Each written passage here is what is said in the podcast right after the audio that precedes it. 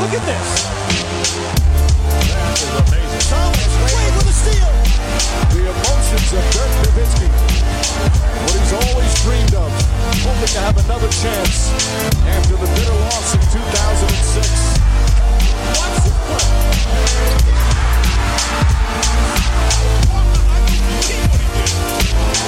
That is amazing. Hallo und willkommen zu Gut Next, dem deutschen Basketball-Podcast im Internet.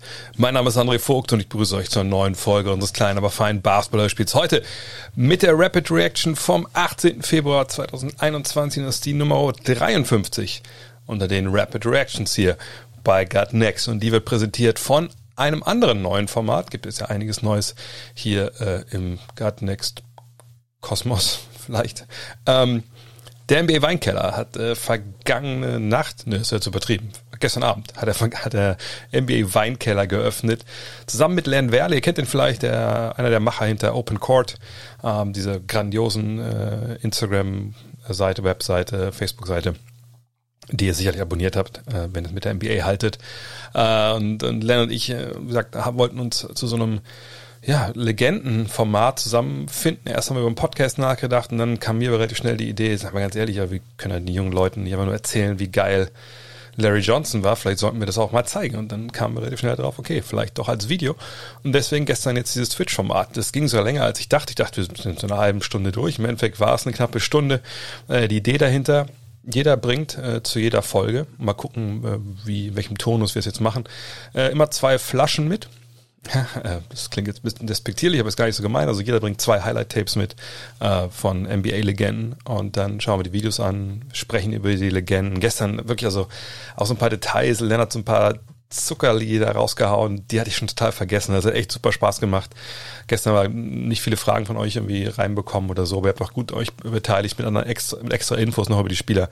Hat extrem viel Spaß gemacht. Findet ihr noch unter twitch.tv slash André Vogt. Ähm, ich habe es auch mal in meinen sozialen Medien äh, verlinkt. Also das ist wirklich geil. Das macht richtig Spaß, äh, da was auszuprobieren.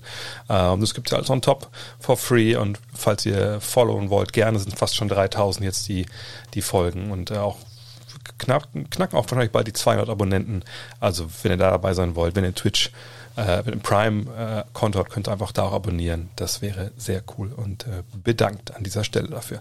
Aber kommen wir zu den News in der Rapid Reaction und da war einiges los. Nicht alles so wirklich positiv. Fangen wir vielleicht mit den Verletzungen an. Anthony Davis ist raus bis mindestens zum All-Star-Break. Ihr habt es mitbekommen. Ähm, ist ein bisschen Verwirrung darüber entstanden, was genau er jetzt hat. Ich habe Freitag im Fragen-Podcast schon drüber gesprochen. Es ging ein bisschen um die Achillesferse. Äh, die Lakers nennen jetzt, jetzt so eine Wadenzerrung, aber Brian Sutterer heißt er, glaube ich, genau. Brian Sutterer, der äh, Sportmediziner in den USA, der sich einen YouTube-Kanal hat, hat mal ein bisschen aufgeklärt, was er denkt, ne, nach dem, was man jetzt offiziell gehört hat, äh, was man gesehen hat, äh, was dahinter steckt. Also wohl nichts wirklich an der Achillesferse selbst, sondern in so einem äh, ja, Gewebe, das, was da drüber liegt, ähm, hat das sehr gut erklärt. Ähm, man darf gespannt sein, wie lange die Lakers äh, da jetzt ohne Davis auskommen müssen. Auf der anderen Seite, sie haben natürlich gerade im Frontcourt Kuzma, der jetzt startet, haben sie natürlich eine, eine gute Option. Sie haben Montrezl Harrell von der Bank, sie haben Marc Gasol, Markeith Morris kann beide Positionen äh, im Frontcourt, also auf die großen Positionen spielen. Also ich mache mir da relativ wenig Sorgen. Und es gibt ja auch noch jemanden namens LeBron James, der auch mal als Power Forward aushelfen kann. Also ähm, das, die sind wahrscheinlich okay. Äh, und die Lakers haben auch, glaube ich, genug Zeit, um Anthony Davis da auch gerne eine Woche mehr oder zwei Wochen mehr rauszuhalten. Ähm, Hauptsache ist dann wieder komplett fit. Bei D'Angelo Russell ähm, dauert es auch ein bisschen, ja, ein paar Wochen jetzt, bis er wieder dabei ist. Er musste sich eine Arthroskopie am Knie unterziehen. Warum? Da war so ein Gelenkteil, was frei drin rumschwirrte. Und wer das schon mal hatte, der kennt das. Das ist, ekelhaft. So, ne, einen Tag äh, merkst du gar nichts und am nächsten Tag auf einmal kannst du das Knie nicht mehr beugen, weil ne, dieser freie Gelenkkörper, das kann ein Stück Knorpel sein etc., da einfach rumschwimmt und es ist ja relativ, ist ja das größte Gelenk am Körper. Und da ist ja eine Menge Platz, wo sich dann Sachen bewegen können. Und, und um das jetzt zu bereinigen, äh, hat man gesagt, komm, wir greifen da jetzt mal kurz rein. Arthroskopischer Eingriff ist ja nicht so groß. Dennoch ist natürlich eine OP, man muss mal abwarten, dass das alles auch gelaufen ist. Mal schauen. Problem ist natürlich so ein bisschen, jetzt ist gerade Carl Anthony Town zurückgekommen nach seiner Covid-Geschichte und ähm, dieses Duo ich habe es auch am Freitag mal thematisiert, weil eine Frage danach kam, ob jetzt nicht Carl Anthony Towns mal sagen sollte, so jetzt reicht's mir aber hier, ich, ich will halt weg. Ähm, naja, dieses Du hat ja quasi noch gar nicht zusammengespielt. Das ist ja einfach mega krass. Ähm, eine vergangene, oder ich glaube generell waren es jetzt fünf Spiele, die beide zusammen auf dem Feld standen. Und äh, wir haben sie noch gar nicht gesehen, haben nicht gesehen, was sie zusammen zu leisten imstande sind. Und man kann echt den, den Wolves-Fans ähm, nur wünschen, dass das bald, bald so ist. Auf der anderen Seite kann man auch sagen, hey, Wolves-Fans, könnt ihr schon mal ein bisschen mehr mit äh, der NBA Draft 2021 beschäftigen, wenn ihr das nicht eh schon gemacht habt und die Tischtennisschläger rausholen, denn ähm, dass das Richtung Lottery geht, jetzt auch die auch ohne Russell und mit einem Carl Anthony Towns, dass man wieder reinkommen muss, das ist, glaube ich, auch relativ klar. Gleichzeitig Ricky Rubio zu kaufen in eurem Fantasy-Game ist vielleicht keine schlechte Idee. Cole Anthony ist ebenfalls raus, der Rookie der, der Magic, hat einen Rippenbruch erlitten, ähm, ist wohl auch bis mindestens All-Star Break weg vom Fenster erstmal. Ähm, und Orlando, das ist natürlich echt jetzt, also die, ich will nicht sagen, das sind die Armen, aber ne, was die jetzt wegstecken mussten bisher an Verletzungen, ja, ähm, klar, erst Isaac schon in der Bubble, dann Markel Fultz jetzt auch noch Anthony, der es ja gut gemacht hat als Rookie. Ähm, mal gucken, wie lange die sich noch da im Rennen um Platz 10 halten können. Gut, im, im Osten ist alles ein bisschen anders. Ne? Da kommt man auch mal locker da mit rein, auch wenn man bei 11 und 18 steht. Aber vielleicht, ähm, ja, ist jetzt auch bei Orlando eher mal dann der Fokus angesagt auf die Offseason. Da gucken die Nets vielleicht noch nicht hin, aber die Nets haben jetzt auch was verändert. Norvel Pell, der eigentlich so als Shotblocker, Big Man kam, direkt wieder aussortiert. Ähm, das war eine kurze Ära. Dafür ist Andy Roberson zurück. Kennt ihr sicherlich noch als ähm, No Three and a Lot of D Spieler der Oklahoma City Thunder, war dann lange, lange verletzt, hat sich damals ja an der äh, Patellasehne etwas ge getan. Und ähm, ja, hat dann jetzt keinen Job gekriegt, jetzt hat er einen oder hat dann angenommen, man weiß ja auch mal nicht, was für Angebote da waren. Ich bin sehr gespannt. Also wenn er in einem Team funktionieren kann, dann sicherlich bei den Nets, dann da gibt es so viele Shooter und Scorer drumherum. Ähm, da fällt die Tatsache, dass er weder den Dreier trifft, also unter 30 Prozent ähm, und auch die Freiwürfe nicht mal die Hälfte verwandelt, da fällt das vielleicht nicht so ganz so sehr ins Gewicht. Auf der anderen Seite glaube ich auch nicht, dass es eine Verpflichtung ist, die jetzt die Netz unglaublich viel besser macht oder auf ein neues Niveau hebt. Man muss mal abwarten, wie er überhaupt reinkommt in die Saison und ähm, wie viel er da spielt. Ich denke, die Nets äh, haben andere Verpflichtungen, die sie noch machen könnten. Wir kommen nachher nochmal drauf. Ähm, aber das ist auf jeden Fall jetzt ein Schritt, wo man sieht, okay, ne, die basteln am Kader, äh, die haben Problemzonen, die sie natürlich auch, auch kennen. Und jetzt wird da Stück für Stück versucht, da die Puzzleteile reinzudrücken, die irgendwie am besten passen. Jaren Jackson Jr. und Justice Winslow sind auch zwei eigentlich wichtige Puzzleteile bei den Memphis Grizzlies. Waren jetzt aber die Saison noch gar nicht dabei. Beide verletzt. Jetzt aber ähm, kommen sie zurück. Beide sind ins Training eingestiegen, der Grizzlies. Und das ist natürlich auf der einen Seite echt eine gute Nachricht. Auf der anderen Seite denke ich auch, dass die Grizzlies ein Team sind, was immer noch unterbewertet wird. Ich meine, sie spielen 500er Ball, also stehen bei 12 und 12 in der Western Conference, eben ohne diese beiden Jungs, äh, sind eine unglaublich tiefe Truppe. Also wenn man allein sieht, dass sie, ähm, ich glaube, sieben Leute haben oder acht, ich muss, mal nachschauen, einmal, genau, acht Mann haben, die mindestens äh, zweistellig scoren. Und sicherlich, da waren auch viele Verletzte dabei, ne? Und die hatten ein bisschen den Covid-Ding, äh, darf man mal nicht äh, vergessen. Aber das ist eine Mannschaft, ne, die sind jung, die sind vielseitig und da fehlen jetzt zwei wichtige Leute eben noch mit äh, JJJ und Triple J und, äh, und äh, Justice Winslow, der ja vergangenes Jahr da im Trade aus, aus Miami kam. Und ich frage mich so ein bisschen, ist es jetzt dann vielleicht äh, zu tief? Ähm, ne? Also kriegen die die Spielanteile, die sie eigentlich äh, bräuchten? Immer bei Jackson mache ich mir da keine Sorgen. Ne, der wird das auf jeden Fall äh, bekommen. Aber Winslow, passt der noch richtig gut rein? Oder ist es dann vielleicht redundant? Er und Kyle Anderson. Anderson war eh schon einer, der, der jetzt länger Zeit auf dem Trade-Block irgendwie auch mal so gesehen wurde in, in einigen äh, Gerüchten und Artikeln. Äh, bin gespannt, ähm, weil der Coach ähm, Taylor Jenkins hat natürlich da jetzt echt eine Aufgabe. Äh, die Rollen zu verteilen und Jason Wexler, der, der Executive da, also der Manager, kann mir gut vorstellen, dass der genau zuhört, wenn Kollegen vielleicht anrufen. Und die Grizzlies, das ist so das Team, ich glaube, wenn ich momentan, auch wenn wir jetzt schon einige Spiele gesehen haben, nochmal so ein Sleeper-Team nennen sollte, auf die, glaube ich, muss man echt, echt achten. Sie haben ja zwischendurch auch äh, Ja Morant äh, verletzt äh, ersetzen müssen. Also das ist echt, das ist eine Mannschaft, die echt Spaß macht. Ein bisschen Dark Horse League Pass Liebling. Dark Horse Pass Liebling sind die Cleveland Cavaliers wahrscheinlich eher momentan nicht. Es ging ja gut los, los in der Saison, dann äh, ja eher nicht so gut weiter. Und Andre Drummond, der wurde jetzt aus dem Spielbetrieb rausgenommen. Habt ihr sicherlich mitbekommen. Ich habe am Freitag, glaube ich, auch schon drüber gesprochen gehabt. Ähm, und jetzt ist die Frage, ne, also wohin mit dem, was passiert. Und da gab es ja so, so, ein paar Gerüchte, wie ich gehe nachher noch mit Ole Freaks ein bisschen darauf ein, so erst, dass die Raptors Interesse hätten, etc.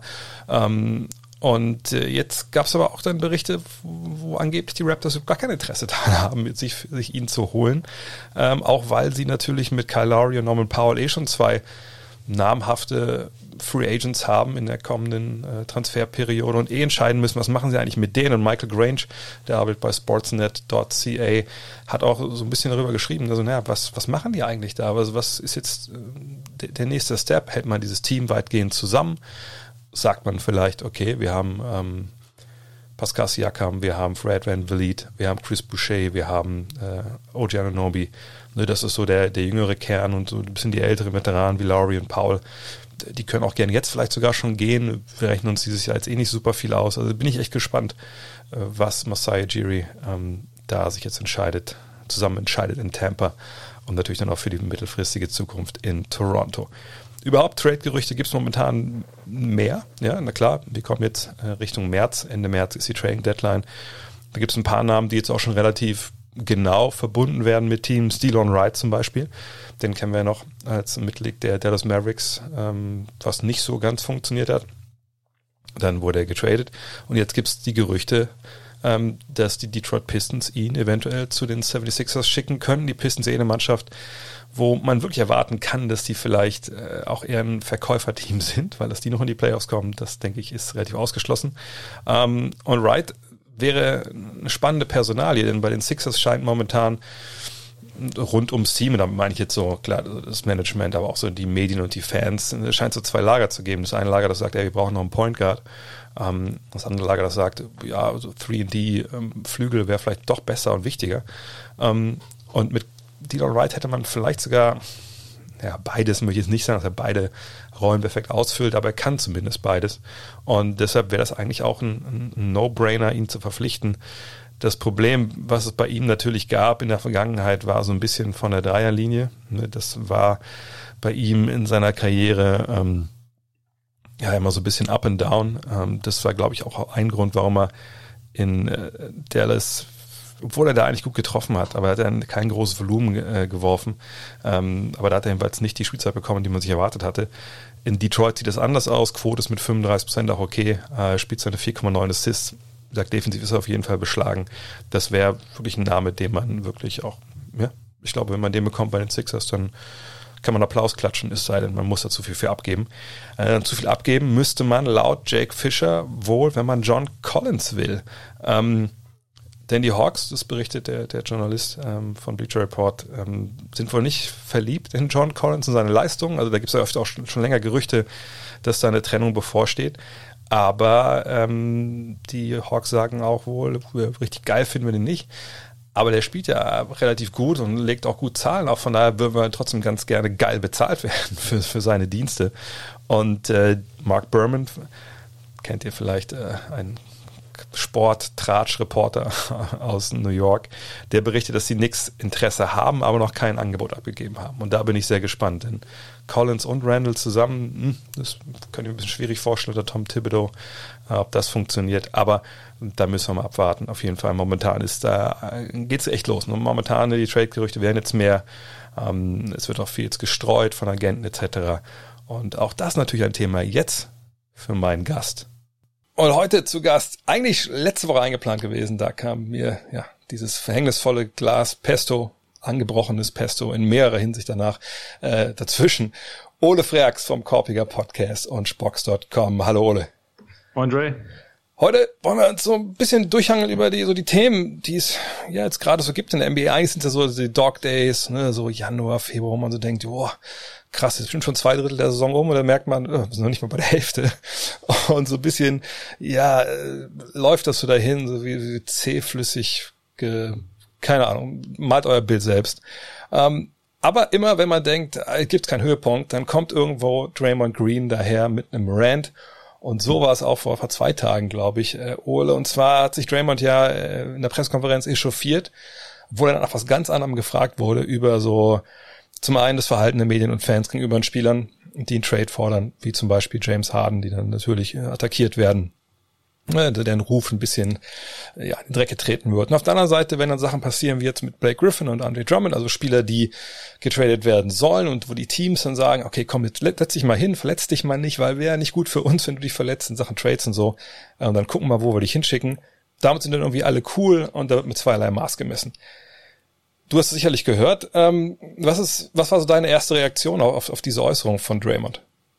Also grundsätzlich, dass es einen Doppelstandard gibt und so, da würde ich ihm hundertprozentig zustimmen. Auch das finde ich häufig, äh, das zu beobachten ist, dass viele Fans sich irgendwie dann eher auf die Seite der Teams schlagen als auf die Seite der Spieler. Also das ist mir auch schon relativ oft aufgefallen und ich finde, ich finde grundsätzlich, wie gesagt, hat er mit dem meisten, was er gesagt hat, recht. Das Einzige, wo ich irgendwie ein bisschen meine Schwierigkeiten mit hatte, wo ich sie auch immer noch mit habe, ist, dass die Beispiele ein bisschen, bisschen interessant gewählt sind in dem Fall. Also bei dieser Drummond-Geschichte, bei allem, was wir wissen können, wir sind ja jetzt nicht dabei und wir wissen halt auch zum Beispiel nicht, ob Drummond jetzt Green zum Beispiel irgendwas erzählt hat, was darüber hinausgeht, über das, was berichtet wurde. Aber das, was wir wissen, ist ja eigentlich, da wurde halt mehr oder weniger in Absprache miteinander gehandelt. Also die Cavs haben mit Drummond und mit, ähm, mit seinem Agenten gesprochen und dann irgendwie zusammen entschieden, dass es besser ist, ihn aus dem Verkehr zu ziehen, sozusagen, damit er sich halt nicht verletzt. Und äh, dass die Situation sportlich ihm nicht getaugt hat, spätestens nachdem sie einen Trade gemacht haben und Jared Allen geholt haben.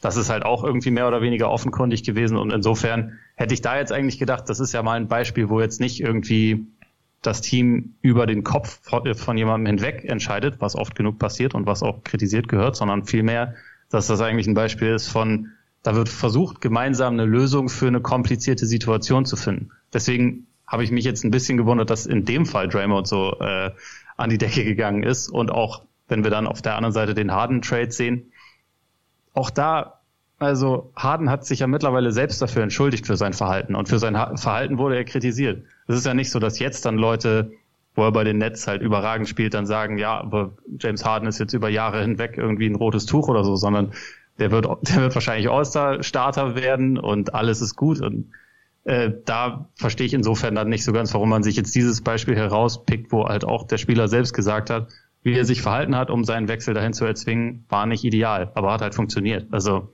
deswegen, wie gesagt, mit den Beispielen war ich mir nicht so ganz sicher. Wie siehst du denn das?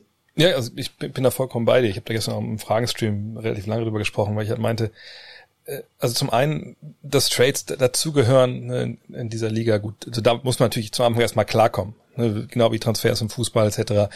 Sobald du halt einen Profivertrag unterschreibst, ähm, dann besteht eben die Chance, dass du mehr oder weniger irgendwo hingeschickt wirst, wo du vielleicht nicht unbedingt hin willst, oder eben auch du dich irgendwo hinbewegen kannst, äh, auch wenn du einen Vertrag hast, was da aber natürlich auch Konsequenzen hat, gerade bei, bei James Harden, das ist ein gutes Beispiel.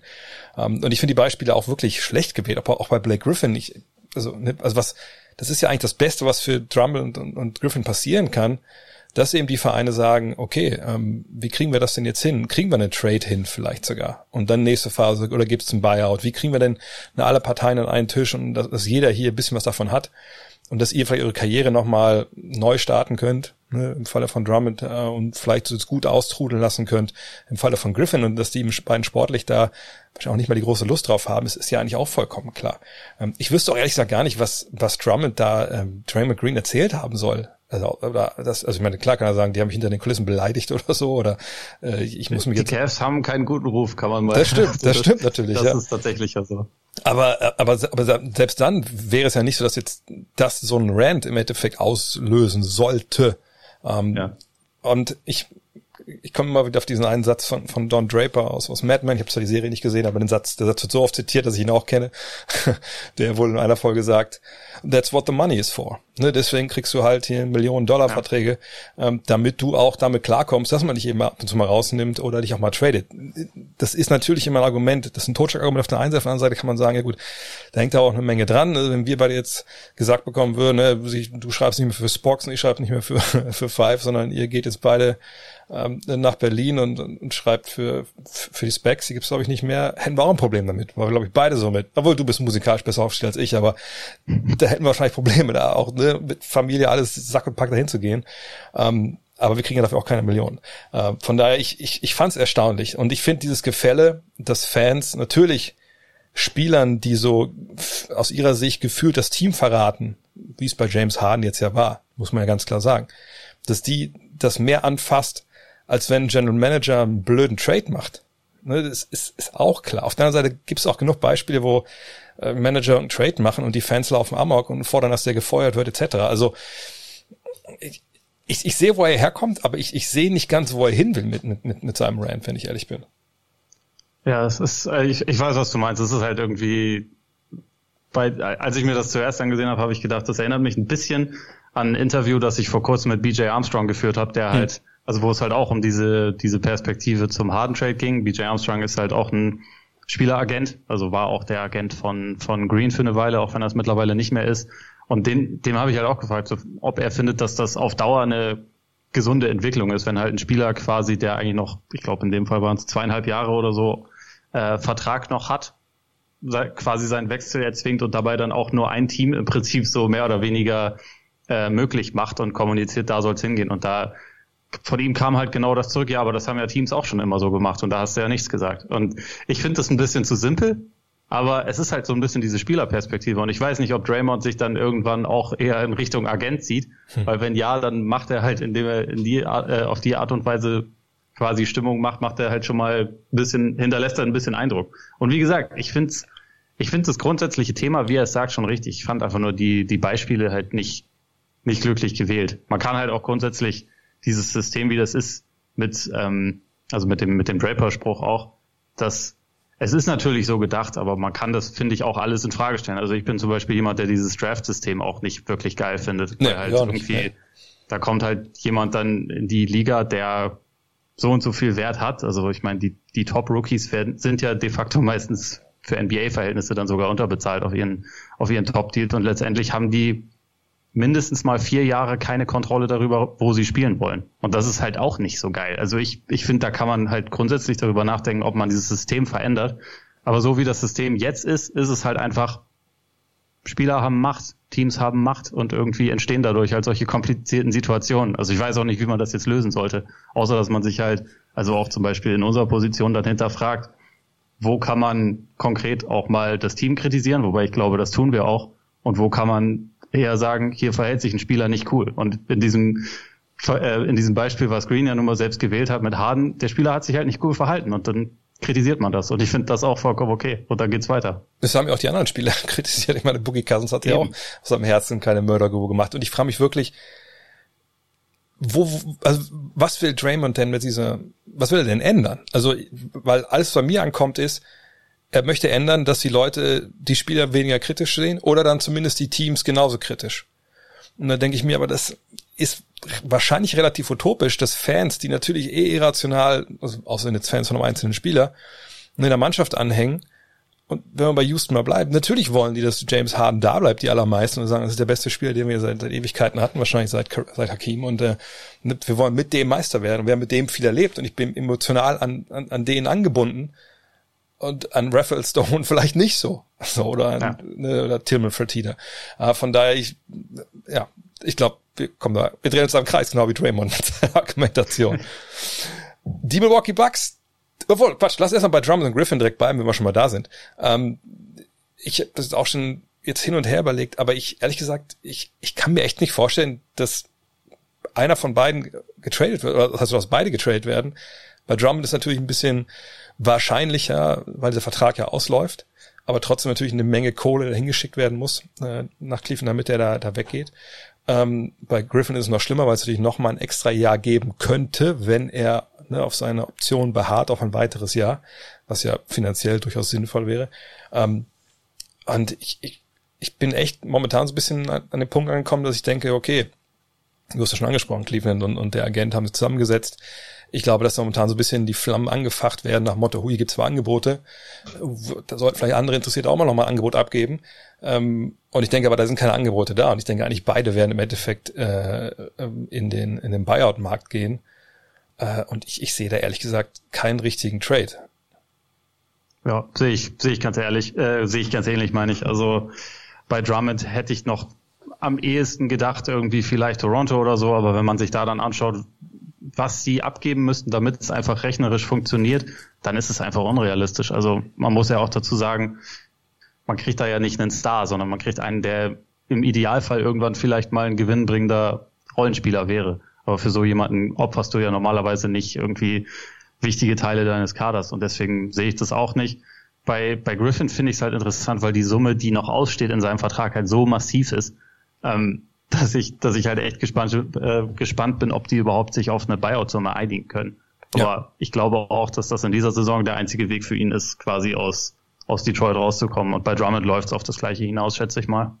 Ja, aber wie gesagt, bei, bei, bei Griffin, ich bin echt gespannt. Ich meine, klar, wenn er wirklich sagt, ey, ich bin ja sportlich so unglücklich, ähm, ich will auch wirklich frei entscheiden können, wo, wo ich hin will, kann er natürlich dann auch im, kommenden Sommer machen, wenn er Free Agent wird, ist ja die Frage, ne, wie viel ist ihm das jetzt wert, diese Freiheit früher zu haben? Ähm, ne, und wie viel Millionen ist es dann für einen, der natürlich auch gut verdient hat? Äh, da bin ich echt gespannt. Ähm, aber ich, ich meine, ich, ich, ich kann mir beide bei, bei vielen Teams vorstellen. Ne? Ich meine, Drummond, machen wir uns nichts vor, das ist jetzt keiner, wenn der zu dir kommt, auch wenn da die schönsten Zahlen im, im Boxscore stehen, der, der, macht dich nicht auf einmal über Nacht äh, zu einem Sieger, wenn du nicht schon eine geile Truppe hast. Ähm, deswegen kann ich vollkommen verstehen, dass ne, Teams wie die Nets, wie, wie Toronto, wahrscheinlich auch deine Celtics irgendwie da zumindest mal nachschauen und gucken, was da geht. Ähm, und wenn du ihn für kleines Geld haben kannst, dann nimmst du ihn natürlich sofort. Griffin ist sicherlich, wäre nice to have. Ne? Ich meine, ich denke, beide LA-Teams werden da äh, Begehrlichkeiten haben. Auch weil du natürlich weißt, das muss nicht dein erster oder zweiter oder drittbester Spieler sein. Ähm, und von daher bin ich echt gespannt, was da jetzt passiert. Also ich hätte echt Bock, wenn man so, so jetzt so ein Buyout-Wunschkonzert hierher vielleicht aufziehen. Also ich würde Drummond echt gerne in, in Brooklyn sehen, einfach nur weil ich die Welt brennen sehen will und gucken will, wie viel, wie viel Lobs ein, ein Match in einer Basketballpartie wirklich verdanken kann. So, was ist da wirklich möglich? Wo, wo ja. steht der Guinness-Rekord? Äh, äh, und ich würde einfach Griffin gerne LA sehen. Und pikant wäre, ich meine, das größte FU, was du geben könntest, glaube ich, in der NBA Stand jetzt wäre, wenn Blake Griffin zu den Lakers geht, da so ein bisschen jetzt sich zu rein grooved, so ne, jetzt wo Davis bisschen fehlt, und dann wären die mit dem Meister. Was das wäre schon sau unterhaltsam. Oh, das wäre, ey, das wäre so ein Mittelfinger. Das, da könnten sie echt hier, das, was ist das, ein US Bank Gebäude, einfach so ein Mittelfinger dran malen in Clippers oder Lakers Farben. Das wäre einfach richtig geil. Hast, hast du irgendwelche Wünsche für die beiden, wo du sie gerne sehen würdest? Ich, ich habe halt bei, bei Drummond auch irgendwie als erstes an, an Brooklyn gedacht. Irgendwie bei ihm so allgemein. Ich finde, das ist halt so ein Spieler, wenn er dein fünfter Starter ist und auch weiß, dass er dein fünfter Starter ist, dann kann ich ihn mir schon irgendwie als wertvollen Spieler vorstellen. Das Problem ist bei ihm halt irgendwie immer, dass er in jedem Team, wo er bisher war, so viele waren es ja auch noch nicht, immer dachte, er ist derjenige, über den alles laufen muss. Und er ist nicht nur der klassische Big Man, er kann dribbeln, er, er will jetzt werfen können, so er macht Crossover, spielt irgendwelche wilden Pässe. Und er hat halt irgendwie so ein relativ breites Skillset, aber er ist in nichts davon, abgesehen von Rebounden, richtig gut. Und auch das, was du gesagt hast mit den, mit den Lobs das ist natürlich auch ein bisschen den, den Playmakern geschuldet, aber der hat in dieser Saison am Ring 52 Prozent getroffen. Das ist halt für einen Center erbärmlich. Ne? Und das ist halt, ich frage mich halt, ob es dann mal ein Team für ihn als nächstes gibt, wo er halt einfach wirklich klar reinkommt mit der mit einer Erkenntnis, ich bin hier ein Rollenspieler, ich erfülle jetzt eine Rolle in Brooklyn vielleicht, ich bin jetzt der beste DeAndre Jordan-Klon, der ich sein kann. Und dann wäre das, weil dann kann er, glaube ich, richtig gut sein. Und dann fände ich ihn fände ich ihn in Brooklyn spannend, auch in Toronto, die halt einfach einen Center brauchen. Ich glaube, da ähm, das wäre auch so eine Situation. Ähm, Aaron Baines hat es bisher halt überhaupt nicht gerissen in dieser Saison. Chris Boucher ist halt eigentlich ein bisschen dünn. Sie haben jetzt zuletzt mal äh, OG Ananobi sogar Center spielen lassen, weil ihnen einfach die Optionen fehlen. Ich glaube, da könnte man Drummond vielleicht auch ganz gut reinpacken. Und was Griffin angeht, ich tue mir halt mittlerweile echt schwer zu beurteilen, was was wird denn aus ihm so in nächster Zeit und ja. was, was kann er ja. denn eigentlich noch geben, weil er sich halt einfach echt über die letzten Jahre so massiv verändert hat, wenn man bedenkt, dass er halt vor, vor zwei Jahren noch irgendwie im All-NBA-Team stand, Scoring Career High aufgelegt hat und wirklich ein, also ein bärenstarker, vielseitiger Forward war und jetzt er kann halt irgendwie momentan aus dem Zweierbereich nicht effektiv abschließen, ist halt von der nimmt viele Dreier, trifft hier aber momentan auch nicht besonders gut, ist halt überhaupt nicht mehr exklusiv. Und man kann sich schon vorstellen, wenn er dann bei einem anderen Team ist, wo die Motivation anders aussieht, dass er da dann vielleicht dann wieder wieder durchstartet. Also dann fände ich ihn zum Beispiel auch für die Celtics jetzt interessant, die halt händeringend Leute irgendwie auf dem Flügel brauchen. Aber ich kann es halt momentan überhaupt nicht einschätzen. Deswegen denke ich mir da, wenn sie es hinbekommen, dass es ein Buyout gibt, dann es werden sicherlich viele Teams versuchen, aber im Idealfall nicht unbedingt Teams, die auf ihn angewiesen sind, sondern welche, die halt ihm die Möglichkeit geben können, probieren, probieren wir es mal aus, was irgendwie möglich ist. Ja, ist bei ihm so echt so, ich will sagen, das macht mich fertig, aber das finde ich schon so ein bisschen traurig im sportlichen Sinne. Ja, dass, dass er natürlich einer ist, weißt du, kommt als Danker in die Liga, muss man auch sagen, da war nicht viel mehr, ja, mit super unorthodoxen so Post-Moves, die eigentlich auch nur über die Sprungkraft dann funktioniert haben. Und sag, weiß aber selber, okay, das ist vielleicht nicht unbedingt so die, die langfristigste äh, äh Karriereplanung, einfach als Danker durch die NBA zu gehen. Und ne, verschiebt sich immer weiter nach draußen, auch als Playmaker und solche Sachen. Das hat wirklich, hat er echt eine Menge sich draufgepackt. Und dann, wo man jetzt denkt, okay, jetzt ist eigentlich die Phase, ist alles jetzt 32, 33, jetzt kann er davon nicht zehren, dass er jetzt auch mal einen Dreier trifft und andere Sachen hat. Ja, weiß nicht, ob das Knie ist, ob es wirklich einfach die Situation in Detroit ist. Ähm, keine Ahnung. Ich meine, in der Offseason hat man hat er selber gesagt, er fühlt sich so gut wie noch nie. Gut, da sind wir schon öfter reingefallen auf solche Sprüche, aber ja. ähm, es ist echt so bitter. Es wäre echt, ich würde ihn einfach super gerne bei einem Team sehen, was echt um die Conference Finals Finals mitspielt, wo er einfach so als siebter, achter Mann, Celtics auch vielleicht gar nicht so schlecht, ähm, wo er auch sicherlich jemanden äh, neben sich hat, der, der so defensiv für ihn so ein bisschen mit, mit aufpasst. So, das wäre schon echt gut. Das wäre schon ein, ein super dritter Eck dann für seine Karriere. Ähm, aber wie gesagt, wie viel, wie viel Geld lässt er auf dem Tisch liegen? Das ist halt die, die, die ganz, ganz, ganz große Frage. Ja. Noch die, so ein Team wäre übrigens Portland, ist mir gerade eingefallen, weil da ja. natürlich auch irgendwie regelmäßig Leute im Frontcourt ausfallen und da so, so ein bisschen als weiteren Facilitator auch neben Lillard fände ich schon ganz interessant. Aber naja, das ist natürlich auch relativ spekulativ. Ja, oder es ist irgendwie so ein, obwohl, naja, ganz ehrlich, ein Trade nach Oklahoma City, wo Al Horford irgendwo anders hingeht, er kommt nach Hause, ja, nee, das, wär, das ist vielleicht auch ein bisschen zu, zu nostalgisch gedacht. Kommen wir abschließend nochmal zu den Bugs, denn ähm, wie gesagt, es sind die Dog Days gerade, aber ähm, selbst in diesen Tagen, wo in der NBA manchmal so ein bisschen äh, einige Teams einen Durchhänger haben, ist es trotzdem bemerkenswert, wenn ein Team wie Milwaukee jetzt vier Spiele in Folge verliert. Und ähm, dann gehen auch die eine, eine oder andere Alarmglocke mal an, die vielleicht früh in der Saison, oh, früh in der Saison gehen die auch an, aber vielleicht später dann nicht so, wenn man sagt, okay, die lassen es auslaufen, jetzt austrudeln Richtung Playoffs. Wenn du die Bugs gerade siehst, ähm, gibt es bei dir jetzt wirklich äh, Grund, auf den Alarmknopf zu drücken? Ich meine, Trading Deadline kommt jetzt auch bald. Oder sagst du, nö, das sind Geschichten, die passieren halt, auch gerade in einer Mannschaft, die vielleicht jetzt sich dabei ertappt, so ein bisschen weit vorauszugucken Richtung Playoffs und jetzt vielleicht in der regulären Saison plus ein, zwei Verletzungen so ein bisschen locker macht? Ja, ich glaube eher letzteres. Und was hinzukommt, einerseits fehlt halt momentan Drew Holiday, also er hat die vier Spiele alle verpasst, weil er im Corona-Protokoll hockt.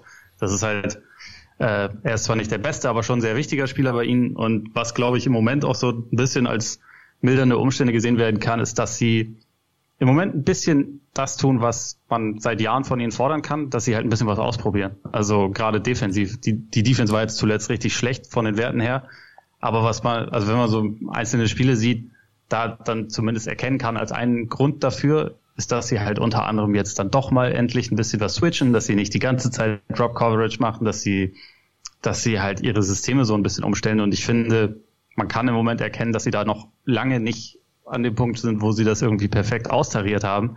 Aber die Bereitschaft, wenigstens mal was zu verändern, das ist halt für mich ein positives Zeichen. Auch, dass sie offensiv ein bisschen anders auftreten, ein bisschen mehr, bisschen mehr Middleton als Ballhändler teilweise featuren, das, das sind schon Sachen, die ich eigentlich sinnvoll finde. Und da, ich meine, bei den Bucks haben wir, glaube ich, auch alle vor der Saison schon gesagt, die Regular Season ist eigentlich vollkommen egal. So, wir wissen ja, dass sie in die Playoffs kommen. Äh, es geht auch nicht zwingend um den Heimvorteil. Wir haben über die letzten Jahre gesehen, dass das nicht unbedingt der Punkt ist, den sie brauchen, sondern sie müssen als Team irgendwie wachsen. Sie müssen ein bisschen, bisschen variabler werden, damit man halt nicht in einer Playoff-Serie sagen kann, ja gut, die machen eh Drop Coverage, da überlegen wir uns halt, was wir dagegen angehen und dann zieht man das durch, so wie Miami das gemacht hat, sondern ähm, man muss halt in der Lage sein, noch ein bisschen andere Looks auszuprobieren. Und ich glaube, das tun sie momentan. Da hast du dann manchmal die Folgen davon, dass es halt für eine Zeit lang auch mal ziemlich mies aussieht. Jetzt gerade tut's das. Aber insgesamt halte ich diese Entwicklung jetzt nicht unbedingt für ungesund. Oder, oder sehe ich das falsch? Nee, ich sehe das ganz ähnlich. Also ich glaube, bei ähm, Holiday können wir anfangen, weil das ist schon das Frappierendste. Man vergisst das irgendwie so, ne? Oft, wenn man hat gar nicht im Kopf, dass er irgendwie verletzt ist und dann merkt man, ach nee, der sitzt ja in Quarantäne gerade. Und du hast jetzt auch nicht den Eric Bledsoe dahinter, den er ersetzt hat, sondern du hast einen DJ Augustine, der auch über Nacht ziemlich alt äh, geworden ist, wenn man, wenn man ehrlich ja. ist. Der, also das ist ja wirklich, äh, also was heißt erschreckend, weil DJ Augustine ist nicht der Typ, ne, von, von dem wir alle nachts träumen, aber wenn man sieht, dass der gar nicht mehr am, am Ring finisht, so wirklich, ne, im Zweierbereich, ich habe es rausgesucht, 29 Prozent, also unter 29 Prozent trifft nur, ähm, Dreier jetzt so, ja, mittelmäßig. Das sind ja Jeff Teague-Verhältnisse. Ja, wirklich Jeff Teague-Verhältnisse, genau. Äh, sondern, wenn der aber dann ne, für dich eigentlich äh, starten sollte, aber das klappt überhaupt gar nicht, Dazu dann halt die ganzen äh, Experimente, die, wo ich vollkommen bei dir bin, die sind vollkommen richtig. Äh, ich, ich dachte auch, man würde sie früher in der Saison vielleicht ein bisschen mehr sehen, aber ich kann verstehen, dass Mike Budenholzer sicherlich ein paar Sachen schon im Trainingslager angesprochen hat. Aber ne, man darf nicht vergessen, der hatte einen, einen relativ um, wild umgebauten Kader auf einmal da. Ne? Er musste natürlich mit Holiday, ähm, mit Augustine, mit Forbes, wie sie alle hießen, ähm, Craig und, ähm, und Portis vor allem musst du die alle erstmal einbauen. Und dann fängst du ja vielleicht nicht mit den Sachen an im Trainingslager, wo du denkst, okay, da probieren wir dieses Jahr, dieses Jahr mal aus, sondern du beschränkst dich erstmal auf das, was funktioniert, damit du gut reinkommst und dann ne, guckst du, dass du vielleicht so die zarten, experimentellen Ansätze, die du vielleicht schon gelegt hast, ein bisschen ausbaust. Und ich glaube, in der Phase sind sie gerade. Und da kann sich dann auch der eine auf den anderen vielleicht nicht immer 100% verlassen. Und wenn du halt siehst, dass sie vom besten Defensivrating auf Platz 13 gestürzt sind, dann ja, dann ist es auch klar, dass sie mal ein paar Spiele halt irgendwo rechts und links liegen lassen. Und ich glaube, mit Holiday statt äh, statt Augustine, äh, wahrscheinlich gewinnen sie zwei davon und dann redet da keiner drüber. Also ich denke auch, ja. dass das auf jeden Fall äh, momentan, das ist eine Phase, wie man so schön sagen. Wir sind in einer Phase, ähm, vorne läuft sehr gut, äh, drittbestes Offensivrating und ähm, ich, ich glaube, eine Mannschaft mit äh, Antetokounmpo und mit ähm, Lopez am Ende des Tages da müssen wir uns dann defensiv dann nicht die ganz großen Sorgen machen. Die Frage ist halt, wie variabel können sie dann rangehen ähm, Richtung ja. Playoffs. Das wäre noch meine Big Picture Frage, weil ich bin, wenn ich sie jetzt so spielen sehe, selbst mit Holiday, es gefällt mir teilweise schon gut und ich bin mir trotzdem immer nicht ganz sicher, sind sie jetzt wirklich so viel besser? Also ja. ich finde, sie sind interessanter, aber wenn ich so schaue, was sind die besten Teams im Osten, es tut mir fast in der Seele weh. Ich lande im Moment immer wieder äh, dabei, dass ich auf die Netz komme, wenn ich denke, wer hat die besten Finals-Chancen im Osten? Weil ich halt den Bugs irgendwie immer noch nicht zu 100 Prozent traue. Wie, wie ist das bei dir? Ja, das, ich meine, ich bin mit, momentan so ein bisschen zwiegespannt. Auf einer Seite bin ich da genau da, wo du jetzt, was du gerade gesagt hast, aber ich bin auch da, dass ich denke, okay, vielleicht haben wir sie aber auch äh, zu schlecht gemacht, äh, in der Bubble zum Beispiel am Ende. Ne, wenn du überlegst, Janis mhm. ist verletzt ähm, es sind wirklich die Heat, ne, das Team. Wahrscheinlich, wenn du alle Teams im Osten nacheinander gerankt hättest, welcher es am besten gegen die Drop-Defense angreifen kann, dann wären es wahrscheinlich die Heat gewesen. Ne, mit, ja. mit den Jungs, die sie da hatten, vor allem natürlich mit Dragic, äh, mit Butler und so. Ähm, und wenn sie miteinander spielen und sie landen vielleicht im, im Conference Finals, dann ist es vielleicht immer noch eine Enttäuschung, wenn sie ausscheiden würden, aber ne, dann redet man vielleicht nicht so, wie man jetzt drüber geredet hat. Äh, von daher, ich, ich denke, die Wahrheit liegt da wirklich so, so ein bisschen in der Mitte, aber alle Fragen, die ich an sie habe, die können sie eh nicht jetzt beantworten. Also das ja, war über von Anfang an klar. Ne? Und deswegen könnte ich es auch verstehen, wenn sie jetzt in so einer Phase, wo sie sagen, ja, Jungs, es ist, ist Februar, ne? Es ist auch nicht so warm hier oben in Milwaukee, ganz im Gegenteil.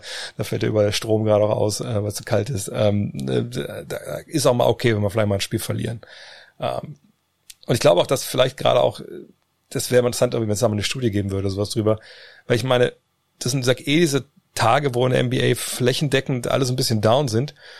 Dann hast du jetzt auch noch Covid, das heißt, on the road kannst du nichts machen. So hängst du auf dem Zimmer ab, kannst dich nicht mit deinen Kollegen nicht großartig treffen. So, und ich kann gut vorstellen, dass vielleicht so, wenn du so ein Loch jetzt fällst als Mannschaft, das Loch nochmal tiefer ist, weil du nicht sagen kannst, ah, heute Abend gehen wir alle zusammen essen oder so. Aber ja. äh, das ist natürlich jetzt alles Küchenpsychologie. Was gibt's denn von dir gerade diese Woche neu zu lesen, zu hören? Äh, heute gibt's gerade eine Celtic Story zum, zum Panikmodus dort. ähm, in der neuen Podcast-Folge haben wir auch darüber ein bisschen geredet, über die Verletzung von Anthony Davis, auch so ein bisschen darüber, wie die Jazz immer noch durch die Liga pflügen. Und morgen gibt's dann auf Spox das Power Ranking, was echt schwierig ist, ne? wegen allem, was ja. du gerade beschrieben hast. äh, gerade das Mittelfeld in der NBA ist unglaublich groß und unglaublich matschig, würde ich mal sagen. Ja, das muss ich auch sagen. Ich finde, es sind bestimmt so von den 30 Teams, ich würde fast sagen 20, wo ich jetzt nicht genau weiß, woran ich bin, wenn ich ehrlich bin. Also echt so ein bisschen einen Tag so, anderen Tag so. Aber hey, ich finde, es macht dieses Jahr auch, auch, auch echt relativ spannend. Und ich bin gerade im Westen nochmal gespannt, wer dann, gut, also alle außer Minnesota, wer dann ja. am, am Ende sich dann da um, um Platz 10 so einpendeln. Und das kann echt noch ein ziemlich, ziemlich krasses Rennen werden. In diesem Sinne, Ole, Mensch, dann dir noch eine wunderbare Restwoche und dann sprechen wir uns in zwei Wochen wieder. Ebenso, hau rein. Kommen wir zu den Programmhinweisen in den kommenden Tagen. Am 19. Februar morgens um vier sind einige Spiele um vier Uhr, die sich echt lohnen, die Tage. Nets gegen Lakers. Okay, bei den Nets wissen nicht genau, wer jetzt alles immer dabei ist von Tag zu Tag, aber irgendwer wird schon dabei sein von den Stars und dann lohnt sich gegen die Lakers, auch wenn die ohne AD spielen. 20. Februar, auch um vier Uhr, Jazz bei den Clippers. Müssen wir, glaube ich, auch wenig drüber sprechen. Klar, Paul George fehlt auf Clippers Seite, aber dennoch, ja, die Jazz. Man kann in der regulären Saison wenig Fragen beantworten, die mit den Playoffs zu tun haben. Aber wenn man dann Teams schlägt, auswärts, selbst wenn da vielleicht ein Star fehlt, das äh, ist dann schon trotzdem was wert. Von daher bin ich sehr interessiert daran, wie dieses Spiel ausgeht. Und dann am Sonntag ebenfalls um 4 Uhr morgens Wizards gegen Blazers. Warum das Spiel? Werden jetzt vielleicht einige fragen. Naja, Beal gegen Lillard, zwei Jungs, zwei All-Stars, hoffentlich zwei All-Stars, die beide sagen, nee, ich äh, will in meiner Stadt bleiben, ich will das Gesicht der Franchise sein. Das ist was wert, das sind zwei überragende Scorer, will ich sehen. Ähm, Moritz Wagner startet ja, auch wenn es gestern gegen die Nuggets und Jokic dann ein relativ kurzer Einsatz war, aber trotzdem Vollgas gegeben von der Bank. Ähm, und die Spieler vor war Mo einfach auch echt gut unterwegs. Von daher hoffen wir, dass das da auch ähm, besser funktioniert für ihn. Und da ist ja auch auf der Gegenseite jetzt nicht auf der 5 irgendjemand, äh, vor dem er großartig Angst haben müsste. Und dann um 21.30 Uhr das einzige Primetime-Game des Wochenendes am Sonntag, wo ich ein bisschen frage, äh, NBA, habt ihr schon, schon gemerkt, dass Football vorbei ist? Da ist ein Vakuum in Europa. Egal, Celtics gegen Pelicans, das lohnt sich, glaube ich, auch. Ingram und Williamson gegen Tatum und Brown. Gutes Matchup. Mal gucken, ob die Celtics weiter zurück in die Spur finden. Äh, momentan echt so ein Rough Patch für, für Boston. Klar, Verletzungen, äh, aber auch, man merkt, glaube ich, so ein bisschen der Kader, das haben wir, glaube ich, auch von Anfang an gesagt, ne, genügt jetzt nicht den, den allerhöchsten Ansprüchen, weil die Bank einfach so schwach ist. Von daher ja im NBA 2K21 Sunday Game Celtics gegen Pelicans um 21.30 Uhr und dann am 22. Februar um 2 Uhr Nets bei den Clippers. Auch da mal gucken, äh, wie die Nets da durchkommen durch ihren Kalifornien-Trip. Und am 23. Februar um 2.30 Uhr Grizzlies gegen Mavs. Auch da bin ich gespannt. Morant gegen Doncic. Generell zwei Teams, ne, die eben bei den Mavs habe ich schon mal erwähnt, ne, das ist einfach eine Truppe, die, die ich geil finde, die Spaß macht. Die Mavs machen noch nicht so viel Spaß. Da guckt man wie jeden Tag drauf, wenn die spielen. Ne? Gibt es da Fortschritte? Da müssen wir drauf gucken. Und dann das letzte Spiel auf dieser Liste hier am 24. Februar um 4 Uhr Blazers gegen Nuggets. Auch da Damon Lillard gegen Jamal Murray. Das kann ein wilder Shootout sein. Äh, was macht Jokic mit der Frontline der Blazers? Auch das lohnt sich. Auf jeden Fall. Schon von Frontline und Centern und Sachen, die sich lohnen, sprechen. Das Google des Tages bezieht sich darauf auf eine Story, die gestern der Len erzählt hat. Ähm, und es geht um David Robinson. David Robinson Contract Stipulations. Also Stipulations. Ähm, ist eine Story, die wir vor ein paar Monaten hier mal äh, oder ich glaube, wir hatten es, glaube ich, mal äh, äh, bei einer Übertragung. Also wir haben es mal, ging es mal um einen Vertrag, der ganz komisch strukturiert gewesen sein soll. Und damals konnte ich mit dieser Geschichte nicht anf nichts anfangen. Aber gestern hat jemand richtigerweise gesagt, hey, das wird wahrscheinlich diese Geschichte gewesen sein. Und ich habe es heute extra nochmal rausgesucht und es ist eine wahnsinnige Story, die sich hinter verbirgt. Äh, augenscheinlich geht es um einen Vertrag von David Robinson und kann euch nur empfehlen, das zu lesen. Das ist auf jeden Fall extrem, extrem cool. Und ich habe wieder was gelernt. Ich hatte es einfach vergessen oder ich wusste es nicht, eins von beiden. In diesem Sinne, ich hab, hoffe, ihr habt heute was gelernt hier. Ich hoffe, ihr guckt euch auf twitch.tv slash André Vogt ähm, den NBA Weinkeller an, vielleicht auch den Fragenstream. Vielleicht sehen wir uns auch heute Abend äh, dort, wenn wir ein bisschen NBA 2K21 zocken. Oder wir hören uns, wenn alles funktioniert, vielleicht heute Abend dann noch beim Premium Podcast, beim nächsten Deep Dive mit Dean. Der wird heute aufgenommen. In diesem Sinne, bis zum nächsten Mal. Euer André. Hello. Look at this. That is amazing. Thomas, wait for the steal. The emotions of Dirk Nowitzki. What he's always dreamed of. Hoping to have another chance after the bitter loss in 2006.